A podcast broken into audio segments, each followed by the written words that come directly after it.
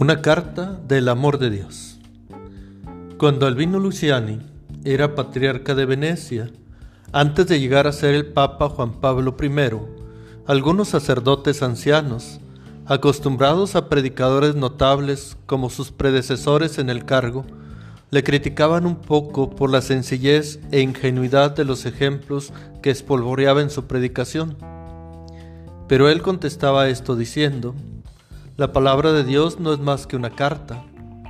Mi madre, cuando el cartero le traía una carta de mi padre que trabajaba en Alemania, la abría con ansia, la leía y releía.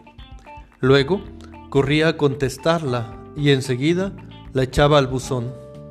Esto es la palabra de Dios, la carta de una persona que se ama, que se espera.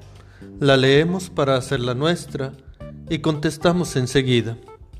De este modo, el Papa Juan Pablo I nos enseñaba la virtud del amor a Dios y la virtud de la fidelidad.